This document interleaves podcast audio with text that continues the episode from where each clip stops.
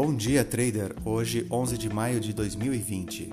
Os mercados iniciam a semana oscilando entre o campo negativo e o campo positivo, indicando muita volatilidade. Né? Os futuros americanos iniciaram o dia no azul, mas logo viraram para o campo é, negativo. Né? Neste momento em que é, estou fazendo esse, esse áudio, tá? nós temos o Dow Jones é, futuro, né? caindo 0,57 e o S&P 0,60.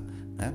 Então, as principais bolsas europeias mostram certo otimismo com o fim das restrições e bloqueios, então, né? todo mundo esperando aí a flexibilização do, do, lockdown.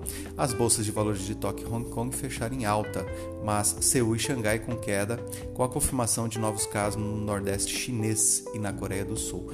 É, foi um importante comunicado na semana passada, que inclusive é, cidades que já estavam tendo é, praticamente zero casos né, de, de coronavírus começaram né, no, no caso ali de Seul e Xangai, né, no Nordeste chinês, na Coreia do Sul, casos sendo retomados, né, novos casos aparecendo. O mercado de petróleo tá, tá bem volátil, né, então sobe aí num dia, cai no outro, né, então tem um receio é, de, da, da grande é, petrolífera que vai divulgar balanço agora dia 12, que é a Aramco, né, ter prejuízo, então os preços internacionais do petróleo caem nesse momento, tá?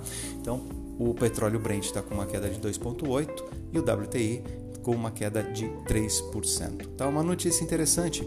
É, o Bitcoin, né? o Bitcoin voltou a ser negociado abaixo dos 9 mil dólares, está valendo aí 8.538 dólares. Tem uma previsão de acontecer, é, mais ou menos o que acontece quando o Banco Central emite moeda, né? que é chamado de halving. Tá? Então a, acontece a cada quatro anos e marca um novo período de emissão dessa, dessa moeda. Então, lógico, aumenta a oferta, o preço da moeda ele cai. Né? Os contratos futuros de minério de ferro é, com queda de 0,32% e notícias sobre o coronavírus que já estamos aí no mundo com mais de 4 milhões de casos confirmados e mais de 282 mil mortes. Né? Então, ah, como havia falado anteriormente, tá? a cidade chinesa de Wuhan, onde tudo começou, registrou aí novos casos. Tá? É, destaque é, para o Brasil, né? o Brasil vira aí é, um, spot, né? Tá chamando a atenção em termos de casos, porque já, é, já, já, já está já estamos né, no oitavo lugar de casos confirmados. A gente passa de 162 mil casos e 11 mil mortes. Tá? Então, isso não deixa o presidente Bolsonaro feliz. Né? Ele está é, reclamando né, que as medidas que estão sendo passadas, os números não estão corretos, tá? Então deixa a agenda política aqui bastante pesada, né? O, o, teve o veto presidencial do reajuste de salários servidores, né, é, que havia sido prometido aí é, pelo Paulo Guedes. Tá? É, tem a expectativa de liberação de um vídeo de reunião ministerial tá? e também o depoimento das testemunhas no inquérito que investiga a acusação de Moro contra Bolsonaro. Então, tudo deve ser divulgado essa semana. Então, agenda política aí bastante pesada, tá? É, o Ibovespa, o Ibovespa fechou na sexta-feira com alta de 2,75, teve uma puxada na sexta-feira. O índice foi a 80.263 pontos. Tá? E destaque foi, foram as exportadoras, né? Suzano e Clabin com alta de mais de 20%, devido ao aumento do dólar, né, que favorece as exportações. Tá?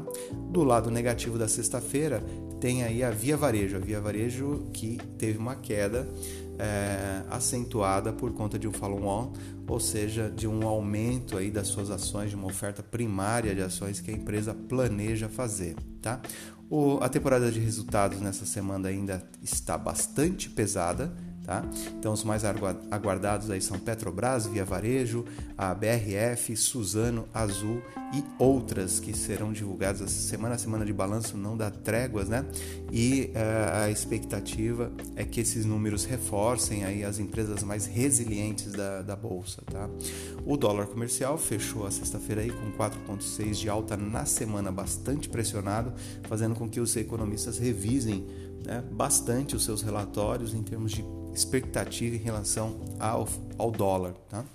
A nossa agenda econômica aqui ainda tem a ata da reunião do Copom, né, que na semana passada aumentou os juros, é, desculpem, né, baixou os juros para 3%, de 3,75% para 3%, né, e hoje às 8h25 tem ainda o relatório Focus. Né? Então, nós vamos acompanhar os números do relatório Focus, que dá uma previsão da média, da mediana do que o mercado financeiro eh, está pensando em termos de prospectiva, ou seja, em termos de eh, dados futuros para as principais variáveis brasileiras. Né? Eh, e é isso, né? O Bom Dia Trader fica por aqui. Bons negócios, uma boa semana a todos. Fiquem com Deus.